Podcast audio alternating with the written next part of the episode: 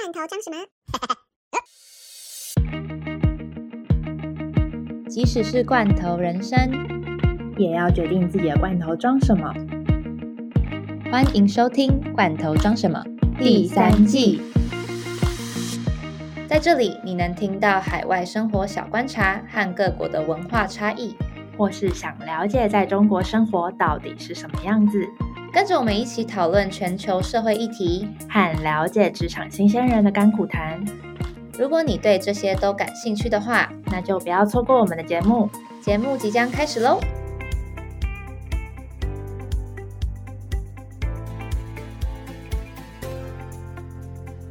大家知道我刚刚 Dara 干什么吗 ？Dara 刚才那边摸我的手，因为我是一个很喜欢攀岩的人。如果有听我们节目，如果你也有在暴食或者攀岩的话，或者是你在重训的女生，然后或者甚至弹吉他的，对、我就符合这三个， 你的手就会真的变得很丑。这哎、样、可是我最近也在重训啊，所以就还好没有，就是在这个呃叫什么无名指中间这边，哦，有这有，我边长了长了一个对小，会茧减，但是我觉得还好。但是如果你是攀岩的话，你是整只手都是会有茧的哦部分，而且因为我很爱擦护手霜，对，然后然后我刚刚就摸了一下 Sunny 的手，因为看到他做了新指甲，然后我就觉得哇，手好嫩哦，我的手已经回不去了，就是野人的状态。 哎、等一下，这是第几集啊？ 这是哦第四十七集，我是 Dara，我是桑尼， 荒谬的开场。没有，因为我就想说，哎、我们到底什么时候要开场？然后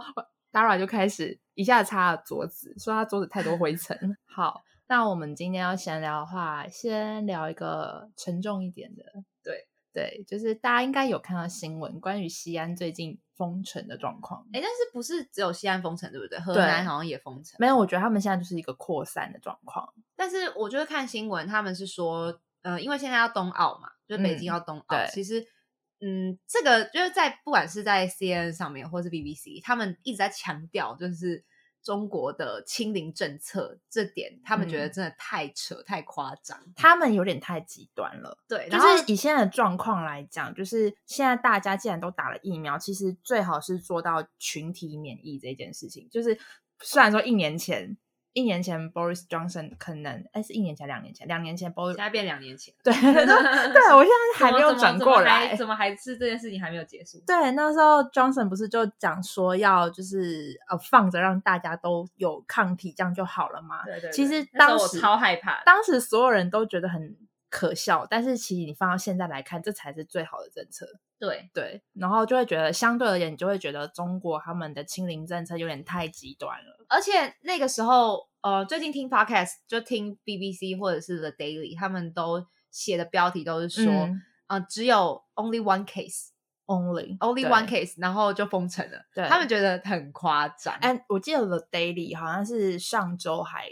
哪一天有访问，嗯，对，有访问那个中国人，我不知道他们从哪里，反正他们总是会有管道嘛，嗯，我忘记是哪一天了，反正应该是上周还是这两周，大家可以去翻一下 The Daily，就是最近 Podcast。然后他们就是有在问说，哎，就是关于封城的状况什么。其实大家最最明显的感受就会觉得说，好像回到当初武汉封城一样。嗯，对，而且，嗯，因为冬奥的关，哎、不因为对，因为北京冬奥的关系，他们中国政府的政策就越来越严格，是因为他们不想要有任何影响，而且现在因为呃变种的奥密克戎又会很猖獗嘛，他们就嗯不要让任何的进去，只是这是非常不切实际的，因为不太可能。对，而且他们会一直要要求所有人去做快筛，因为我看我在上海朋友，他们光是这两周，呃，可能隔三差五，我就是一直在看他们排队要去快要去筛检。他说：“为对什么你又要做 PCR？” 他说：“哦，因为就是说什么小区内也有人怎么样，所以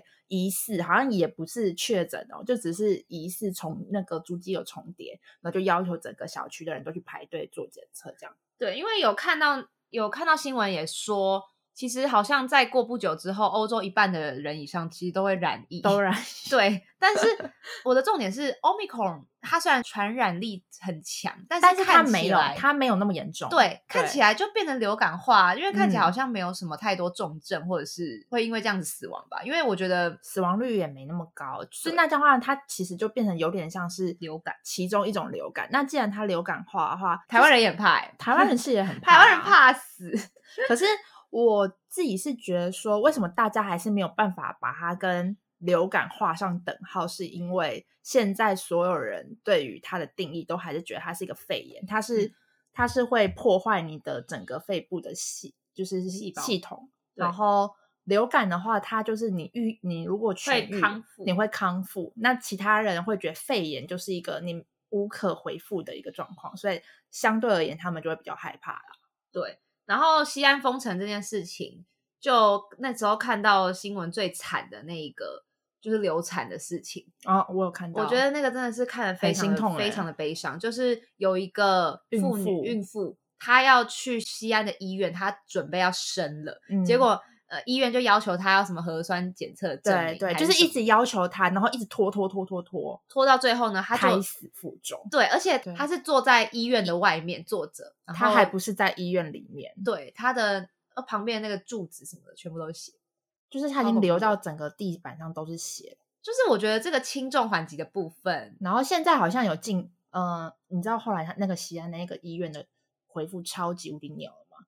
这个事情没有被下架嘛？因为这个事情，这个事情就是就上了热搜嘛。。对，然后他们也是一现直在不不停的确 tag 什么，现在不确定收不收得到，但是但是确定当时有一有一个是类似医院的声明稿出来，然后那声明稿的意思就是说，他们也是配合政府对政对，策，程他们也不程知序道程序，程序上觉得自己是对的，但是造成他们也觉得很遗憾，但是他们还是要留给上面的人评估，说他们到底是对还是错。什么意思？意思是说你根本就不觉得自己是错吗？对，就是我觉得很荒谬。可是我觉得有可能他们自己的，因为他们也得配配合政府的政策嘛。如果假设今天他们不配合政策，那被当找茬，他们对是不是也觉得很糟对糕之类的？唉，反正而且现在的那隔离政策又越来越严重。如果说现在台湾人要去昆山或是哪边的话，他们要境外会落实二十八加二十八，不是被关起来五十六天啊，五十六天我觉得真的是太夸张了。对，就有但点是像自主管理那样啊了。对，，但是二十八天的话是真的是被关起来的状态，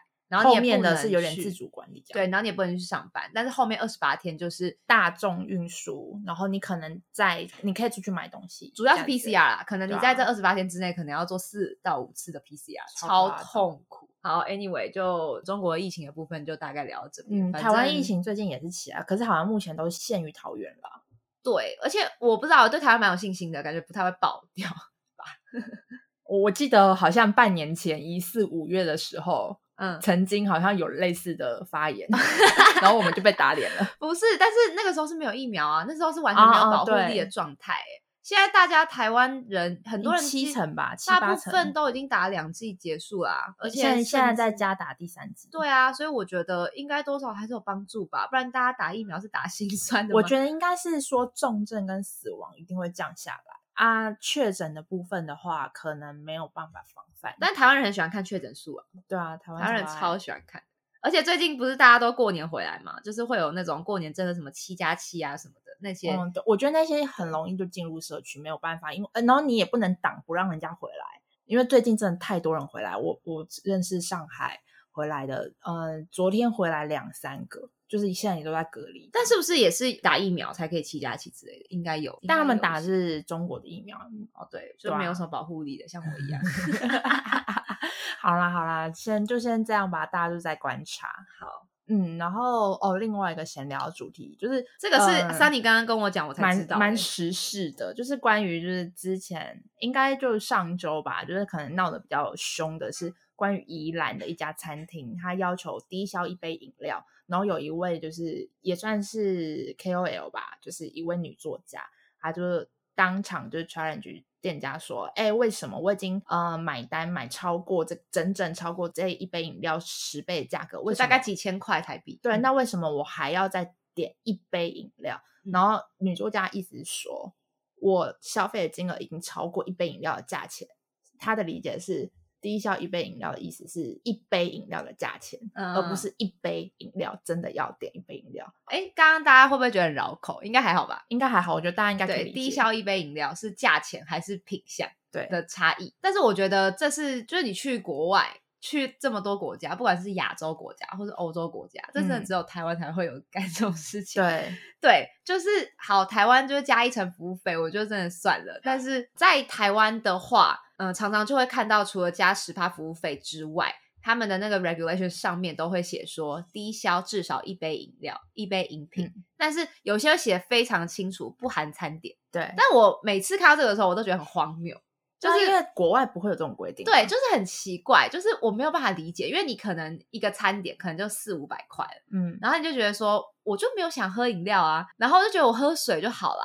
但是每次都要因为它低消是一杯饮料然后，要所以多我一就要杯多饮点。我就觉得为什么到底为什么这是一个台湾的很奇妙的文化，真就是的一定是要外国人来这边生活之后才会发现有这个超怪超怪的文化。哎、可是你知道现在舆论大部分都站在店家那边，你说一杯饮料嘛，对，大家因为没有，我觉得这就是为什么我想要讨论的点，就认是知上的问题，我会想要讨论这个议题，是因为我自己在自己的 IG 动态上面看到有两派朋友的说法，然后你去探究这两派朋友说法，你就会发现哦，背后真的有牵扯到一些背景，还有就这个人的经历。就是有一派朋友，他是做餐饮业的，然后他没有出过国，他一直都是生活在台湾。他说，在他看来，他觉得低消是一杯饮料就是一杯饮料，而且这是他他觉得这是台湾人的常识。他说这是台湾人嗯的常识，而且他说为什么？因为他自己是餐饮业者，他就说为什么？嗯，很多店家会寄出这样子的规定。他说，当然不包含那些网红餐厅。他说，有些网红餐厅可能就只是为了要赶客人走，或是怎么样。他说，网红餐厅可能不一定，但是他说，其实很多小店家他为什么会有这个规定，是因为一杯饮料才能让他们真的符合成本。因为其实台湾的物价现在大家也知道越来越高，然后再加上其实以台湾的一些餐点价格，你拿去跟国外做对比，你会发现台湾的餐点都会偏便宜。所以嗯为了他们这些餐厅业者，为了要赚回一些利润，他们说一杯饮料是他们可以赚到一位客人最就是最低利润了，对他们来说，就是一个保障。对，可以保障说你一位客人进来，至少我可以有这样子的收入，他嗯是这样子的观点，然后我也是蛮认同。可是，一滑就看到另外一个朋友的观点，就是就像刚刚 Dara 讲的，他就说。在国外从来就没有 什么低真的消没一有杯这个饮问料题，超他说扯的台湾到底是什么一什么个 minimum expense，就是我对啊还要到底翻译，为什么每次都要翻译最低消费给外国朋友的时候，真的我心里想说，外面好像真的不会有人这样讲。但是这一位发出这样子呃发言的这位朋友，他就是从小到大就是四处游历，就是家里算比较有钱的那一种，然后到处出国那种，然后他就会觉得说台湾为什么要有这种奇怪的规定？嗯然后但是我另外那个朋友他是餐饮业者，嗯，本身他是餐饮业者，然后对他也没出过国，对所以他就会觉得说这是台湾人常识吧，所以就会刚好分成这两派，你不觉得很妙吗？那你自己是支持哪一派呢？我自己嘛，我会觉得入入境随俗啦，我也觉得入境水俗，对啊对但啊是我不知道啊，如果说我是店家的话，嗯，我不会那么硬。对，不会那么强踩着说，我一定就是要你消消费一杯饮料，因为其实你有发现有很多店家，他们也是说消费一杯饮料，但是如果假设你今会天通餐融，其实会对通你融餐点如果超过这个价格的话，他们就会睁一只眼闭一只眼。对，因为我觉得我好像之前有看到那种规定的，嗯，但是其实你就已经点了超过，嗯那个价钱差很多的，他们就会说，如果点这个的话，其实就算 OK 这样子。而且嗯如果说，我觉得那个女作家她可能的想法应该是说，我都点上千元了，对你就会觉得你不能通融一下吗？你为什么还要求我要再点一就杯是饮料？这样有这么硬吗？我会嗯觉得是这样，嗯，对啊，因为反你正最终当还是要把那个钱赚回来就好了嘛。为什么你一定要这么执着于那杯饮料呢？ 我自己看那个餐饮业的朋友，他的意思是说，餐点对于店家来说，第一费时，第二对他们来说利润没有饮料高。对，一杯饮料确实利润比较高。确实啊，你看像一杯，你也不知道为什么要卖一百五、两百，有对，些还两百五，都搞不清楚状况。对啊。可是为什么他们卖这个价格，一定是他们有一定的利润要赚呢、 嗯，这就是一个时事分享，让大家看。我我我也不太清楚大家是什么哪一派的，因为据我所知，就是舆论好像现在就很偏袒偏向店家这边，但是我自己是偏中立。对啊，我觉得就中立吧。对，嗯这只是想要跟大家讨论一下。好那的我们今天闲聊就到这边。没错，我们今天的主题呢，其实有一点是算算职场系列吗？也不算，也不算，我觉得算是一个社会议题的讨论啦对，就是议题讨论，嗯，就是对亚洲议题嘛。对，这很亚洲，这超级 亚洲，身为亚洲人的我们，对，就是不知道大家有没有听过“内卷”这个词？我觉得“内卷”这个词跟“躺平”这两个词都是从中国嗯，呃流行起来的。大概就是两两三年前开始。对，这个都是中国他们那边的用语啦，嗯，对，在台湾不太会讲到这些。对，但是但所以以以防万一，我们怕有人不知道这个中国用语的意思是什么。要像科普一下，科普一下对对对，内卷的话，它其实用英文来讲的话会比较直观啦。它其实就是指说，当你处在一个竞争环境非常激烈的时候，嗯你会开始用高标准来要求自己。然后，如果旁边的人比你的，就是旁边的人对自己的标准比你对自己的标准还高的时候，你会去再调高自己的标准。是这样哦、我以为对，是这种感觉。因为我那个时候叫我的中国同事就跟我解释的时候，他就说哦，譬如说今天有点像是销价竞争的那种感觉，就是譬如说今天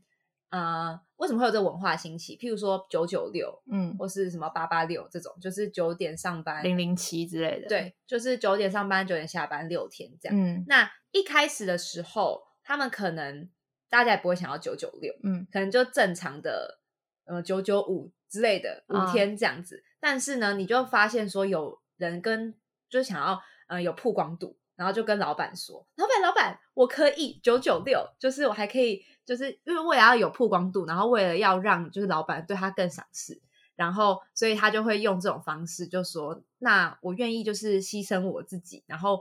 为了完成大家的事情，我做更多。”然后就每个人就看他这样子啊，996他这个就是调高标准啊。这是调高标准嘛？他他就调高自己的标准啊，这就不是降低自己的那种这是反面，调嗯高自己对工作的标准，跟降低自己对生活的 需求。哦。好，那好，对对对对那对，应所以是应该是类似的概念。对对对，，反正就类似这样。总之，一个人入了这个坑，第二个人就会觉得说，那我也可以，然后就对会越来越严重，然对，后就大家开始各相竞争，各自竞争。对，然后这个内卷化的情况就会越来越严重，因为你就是卷进去了嘛，嗯，然后卷进去之后就会大家就会无法更夸脱身而且就会越来越夸张。嗯嗯嗯，对啊，其实它这个很容易发生在职场上，就是如果你今天看到你的 team member 在加班，对你如果想要提早下班的时候，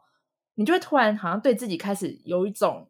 怀疑。对，就是类似这种感觉，就是哎嗯、诶你加班，那我也要加班，我要加班的给老板看，我是更晚下班的，对对对对对这，样就类似这样，就是属于一种内卷化。但其实这个文化真的在亚洲非常严重、欸，我嗯觉得不限于中国，所以为什么这个词它我们也觉得就是适用整个亚洲，就是因为整个亚洲的加班文化真的太严重了。哎、但是我们台湾人好像不会特别讲这件事情叫内卷，这个是对中国人创出来的吧？可是我觉得很很适合这个状况啊，嗯、大家都只能说大家都加班比晚的，对啊，这样，或是嗯，其实好像虽然说刚开始是从职场开始，但后来好像慢慢延伸到就是很多场景都可以适用。什么结婚、买车之类的嘛，对这种对嘛，对对，就是这大家种会互相比较。互相比较、互相竞争。然后这种状况之下，就是你会发现他为什么处处都在比，然后所以进而就会衍生出躺平主义。对那躺平主义，我们 Sunny 来还是要来跟大家科普一下什么是躺平。躺平主义，它就是最刚开始就是中国有一位年轻人，他就是奉行一个低最低层、最低限度的一个生活状态。嗯，然后他就是觉得我要低消费、低花费、对低欲望，就是什么都要很低，他只要可以维持生活最基本的需求就好了对。然后因为很呃，他自己是说。他把它叫做躺平文化，是因为我只要躺着，还可以呼吸，还可以活着，嗯，那这样就好了。对对他来说，生活就是这样，对，那为什么会有这种躺平文化的兴起？就是因为内卷嗯太过严重了，对，就是因为大家都在积极营营的往上、积极向上，积极向上的这样子竞争。那、嗯有时候他们会想要躺平的原因，也是因为就觉得啊，我就不努力啦，我就不想努力呀、我就不想努力啦，因为我再嗯怎么努力，我怎么样还是挤不到最前面。嗯，那我就干脆就维持我的最低生活水准，反正我只要可以活得活下下去就行了，就是呼当一块呼会呼呼吸吸的肉肉， 然后就赚一点点的钱，反正我也没有要养小孩，我也我也没有买养，，对我也买没有买房车买房，我都不要。，对我就是用最低最低的消费成本，然后让我活下去就好了。哎，我觉得这个在这疫是一情个很消极的状在态疫情之后，这个躺平文化好像越来越盛行。因为很多人没有办法预知明天，嗯甚至连明天的那一餐在哪里他都不知道。这种情况之下，他就觉得说，好，那我也不用去想其他的买车买房什么那些都是哦剥削，就不用再想了，我对直接就是只要当一块会呼吸的肉，对可以活下去就好。这个文化也不止在台湾啦，我觉得整个亚洲超严重，我觉得像是之前看一个 YouTuber，他就是有在讲说韩国的年轻人就是也会有这种躺平主义，嗯就像你例如看他们很多的影视作品、电影嘛，就像嗯《寄生上流》嗯，它就是一个很躺平的感觉啊。虽然他们还是有努力，还是有工作，但是就是你就寄生在别人家里嘛，嗯然后那你就是累躺平啊，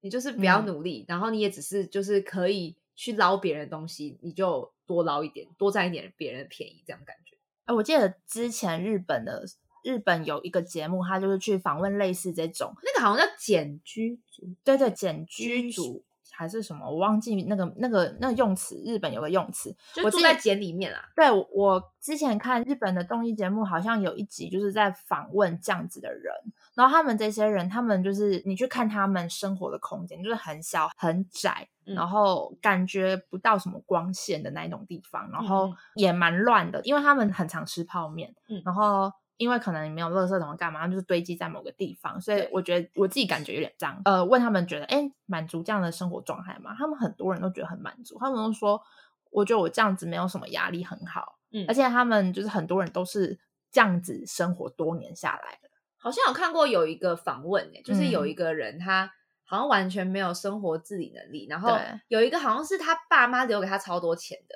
哦，我知道，你有我看好到那像个吗我然在后日那个本，人那个人已经超级老了，我知他道就是无法工作，因为他不会工作，对然后他家里是垃圾山，有我有你有看看到到这那个个综吗艺节目，然后好像有，像他们都在帮他收拾东西哦什么的。但后来好像那个节目组就是原本说好，他我觉得那节目应该也很伤心吧。他们对就出于好意要去帮这个人收拾他的家里，就收拾干净之后，问了那个老先生说什么：“你这样子会觉得说你想要就是尝他试说没有积极向上的生活吗？”没有，他当时说：“哦，好像觉得还不错诶。”然后结果后来再过了一个月之后再去他们家，嗯又变回原本的样子了。嗯，就是他就对说对对他对还是喜欢这样的生活。对他已经习惯了，而且他已经没有，因为他们家好像就是给他蛮多家产的，对，然后让他就是活一辈子，就是都 OK 这样子。但虽然说他有很多家产，但他还是要省着点用，呃所以就变成说，你常看到他吃的东西都还是很简陋这样。反正之前我就有看到，呃，这是刚刚讲日本嘛，那我对们来讲一下韩国，嗯，因为之前我在反正就是有一个节有一个 YouTuber 叫胃酸人，嗯然后他就是有在介绍有一本书叫做《MZ 世代》，其实在讲我们一九九零到就两千年以前，应该这嗯样讲，两一九九零到两千年这十年的我们这个世代的人的一些想法。嗯然后反正他就是在讲说，其实类似中国的躺平主义，然后他们在韩文里面的话就会叫做 N 抛世代。就是 N 的意思，就是你买房、买车这些所谓的幸福的元素，他们都抛弃掉。哦对对对，对，就是类似，就是韩国也有这种嗯，这种文化，因为呃，但是你看哦，就是所有的纵观下来，为什么会有这个这样子的主义，就是我起来的原因，都是因为他们为什么不想努力的，就是因为很多人都是含着金汤匙、银汤匙出生的。那你出生的时候，家里就有权有势，那很多东西你也知道，现实的社会不是你努力就有用的嘛。对，但你也不能就因此而这样不努力，嗯，对，那另外一方面，很消极的人就觉得说，反正我再怎么努力也就那样，所以对干脆不要努力了。没有，我觉得这个除了竞争，因为社会太竞争，然后导致对会有一群人产生这样的想法，然后对进而觉得说，那我何必要努力？对嗯但其实你去探究，这也是一个竞争社会底下，就是。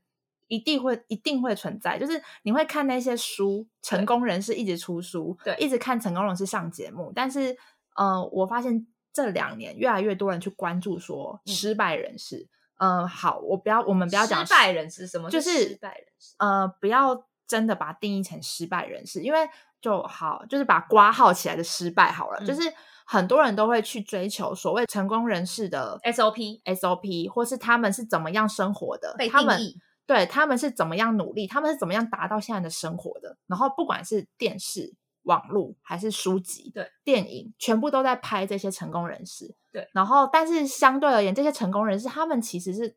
金字塔的顶端。对，但是嗯金字塔顶端，它就是在最尖最上面，它其实是一群最少的人。嗯，那其实更多是金字塔的底端。金对字塔的底端，我们我们可能呃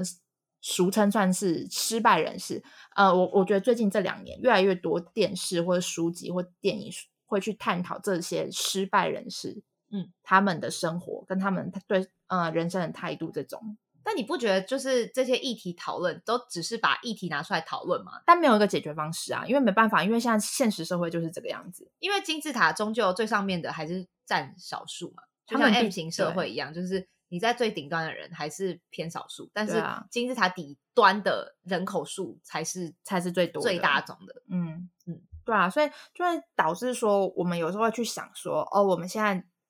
我我有时候也是也是会突然这样问自己，我现在这么努力做这一些，就真的以后我可以达到我的梦想，或达到我的想要达到目标吗？这只是偶尔会突然冒出来的想法，因为我就会想说，因为人生的变数真的太多了，对，而且就每个人遇到的议题、跟遇到的问题、跟机遇，其实都不太一样嘛。而且应该是说，而且全部的东西都是比较出来的。因嗯，为像刚刚桑尼讲的，你现在努力就是为了达到后面东西，真的是 OK 的嘛？但是嗯其实应该说，如果你已经在一个 level 了，你只会再更往上，你想要到那个 level。对。对，所以我觉得全部都是比较出来的。对，而且我觉得我，呃，我会产生这样的想法，是因为我自己本身对自己的要求有一点点偏高。嗯，就像，嗯、在做工作的评鉴的时候，我永远不会给自己太高的评价，因为我嗯永远都会去，我不会去想到自己达到了什么目标，我只会去想自己还没达到哪一些部分。嗯，然后但是我在中国的时候，就是有跟我的同事聊对于躺平主义他自己是怎么看。嗯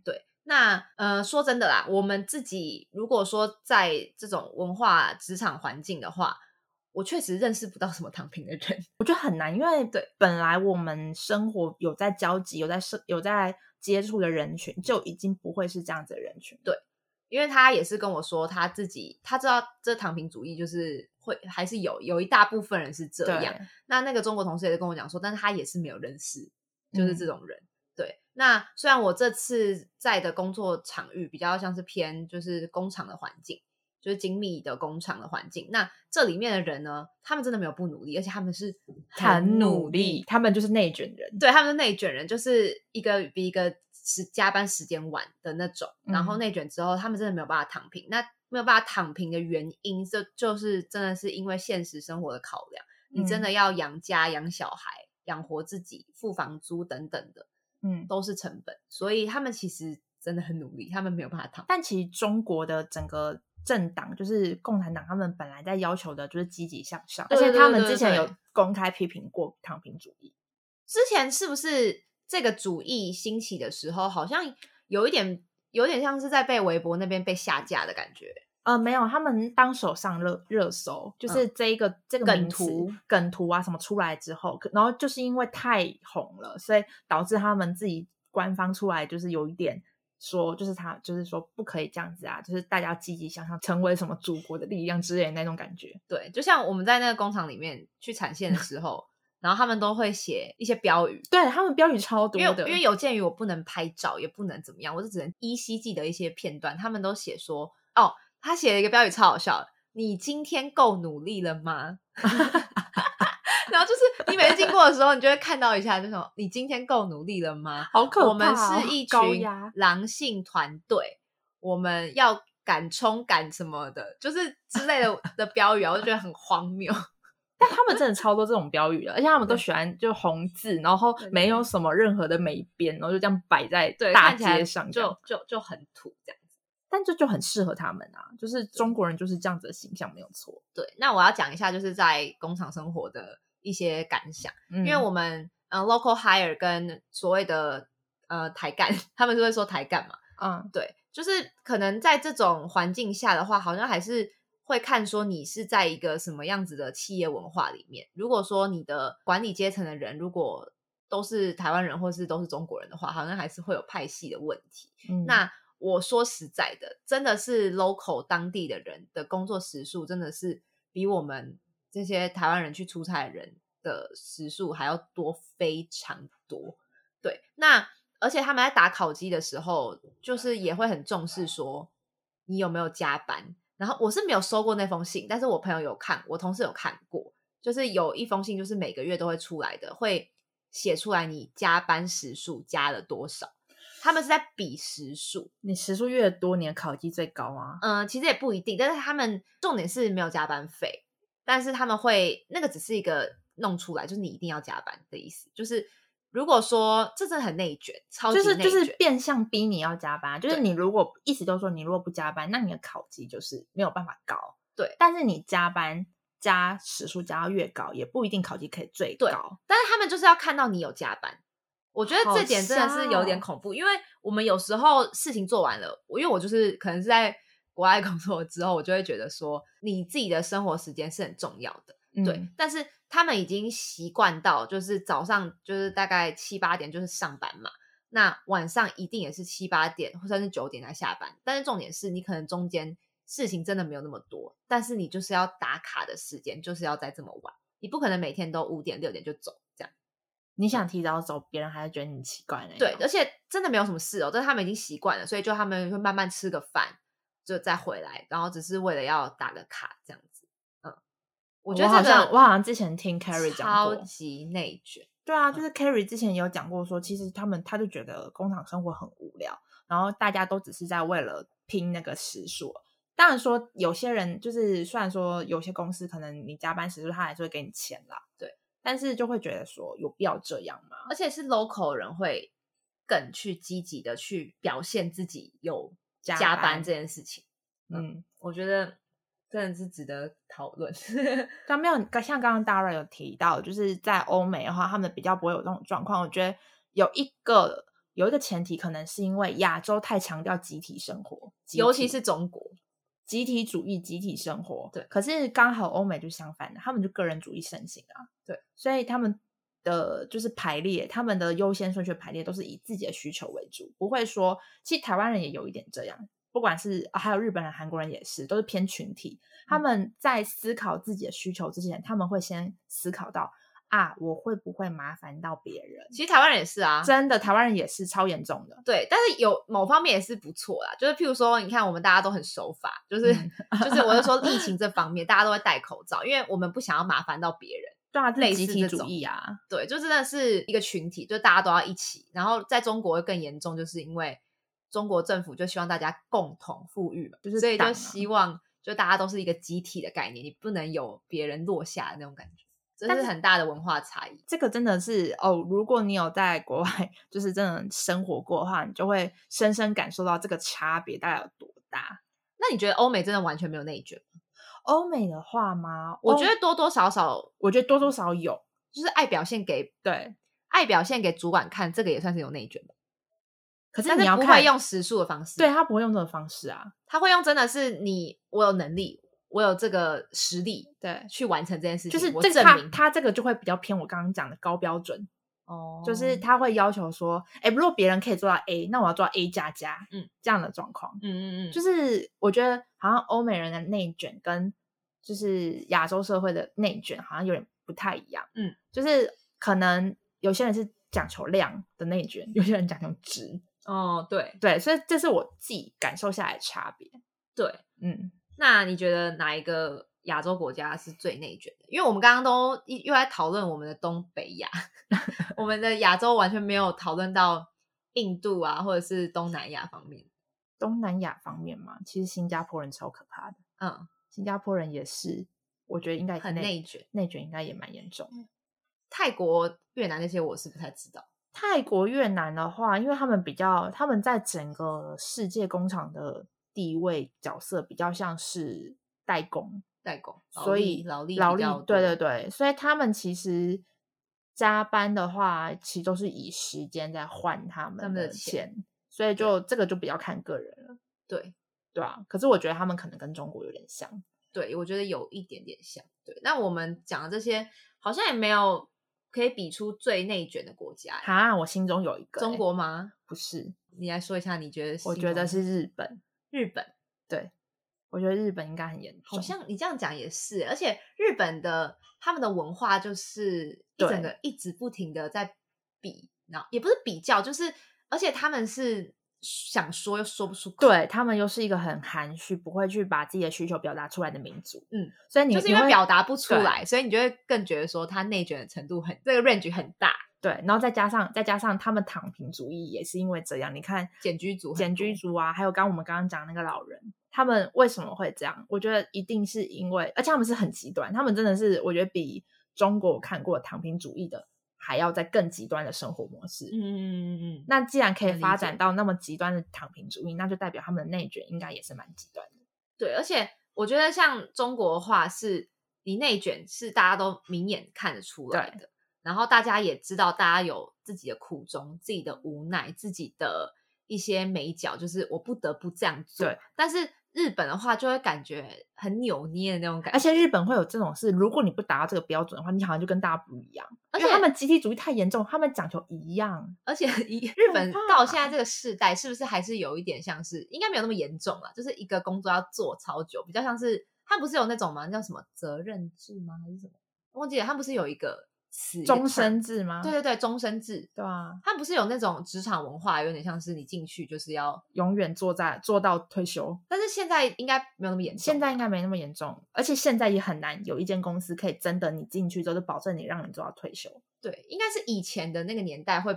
就是真的是进去职场之后，你就是做一辈子。真的，我听到超多，就是我老一辈认识的日本人都是这样。因为我有一个亲戚，他就是嫁日本，算是我远亲的表叔之类的吧。嗯，反正就是很很比较远房亲戚，他就是在日本生活，然后他真的就在一家公司，我我还记得他在一家什么电力公司，从二十几岁嗯一直做到现在已经快六十，要退休了。嗯嗯嗯，也不是说台湾没有啦，台湾其实我觉得越来搞不好之后台躺平主义会在台湾盛行，因为现在台湾年轻不是很爱追求小确幸嘛，对啊就一点点的小小幸福就可以满足一阵子。但是我觉得真的是看你身边是什么样子的人欸、嗯因为你身边的人其实会激起你那个内 卷，会 哎、激对，我觉得会，就会是激起你说哦，你买房了，那我也也要买有房对，你你买车车了，对，就是一个比较啊，啊，你有这个包包，那我也要有；你做指甲，我也要做指甲，这种感觉呃，指甲不算 算啦，类似这种。好啦，那我但反思，我觉得最主要是为什么想要讨论这一题，是因为我们节目内容就是一个宗旨吧，一直在跟大家讲说，就是希望你跨出舒适圈，然后也一直在讲求说，我们觉得努力就可以达到很多事你想要达到的目标或很多事情。可是嗯有时候过于努力也不是一件好事。过于努力，对所以我们现在要给大家反思是，过于努力的话，就会不小心内卷，这样吗？有可能啊，嗯或是有可能你的身心灵就会出状况，有些人就会这样啊。因为应该说过于努力的话，因为通常你会有过度努力，有点像是你自己给你自己呃的那的种压感力觉，对，就会有一种我努力啦，我就是更努力，超努力，但是我有时候你获就是得达的不掉，你就是达不到你的你的目标，因为对有些事情不是你努力就达得到。对你就会觉得这是这社会很现实。对啊然后什么空降的一个什么职位啊，就是你怎么努力了五年，怎么还没有达到？但是没办法，这就是一个现实的层面。但是嗯也不能就这样不努力了啦，而且你有时候耍一下废，也也不等于说你很没用啊，对啊，就所是以一个所以休息。所以就觉得说，就是嗯，虽然说我们我们节目内容一直在跟大家讲说要努力要努力，但是这一集就是要走个反方向，跟大家讲说没关系，适时耍废也可以，因为我们也两个也会适时耍废。但是说真的，感觉好像每一个世代都会遇到每个世代的问题，因为嗯，因为之前就有听一个 podcast 就在讲说，我们现在有点像是以前的那个年代，爸爸妈妈那个年代，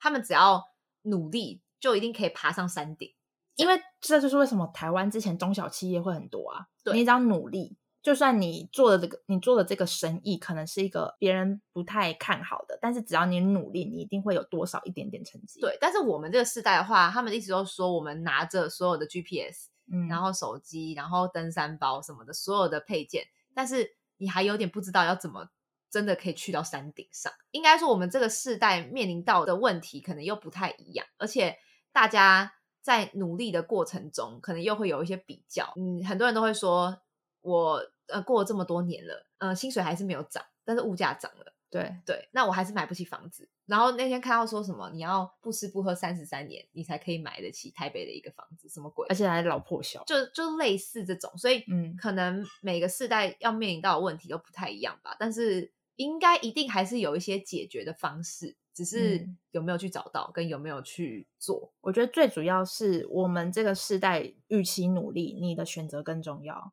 嗯就。是你选择的那个方向，你选择的那个目标，会造成你的努力会不会有成果。但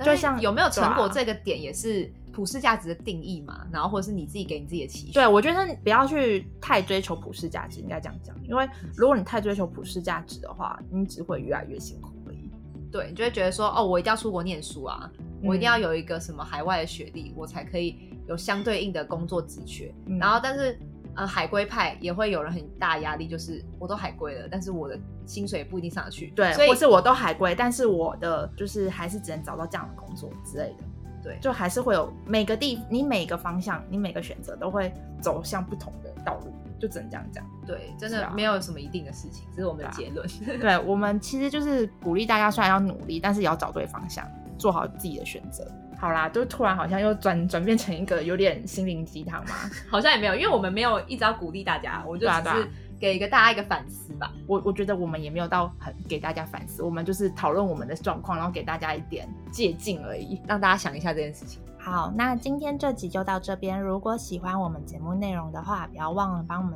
留言评分五颗星，并且继续关注接下来节目。还有现在 Spotify 也可以评分喽。或是有什么建议，也欢迎到我们的 IG 画下底线 In Your Can 私讯告诉我们。那我们就下集见喽，拜拜。拜拜。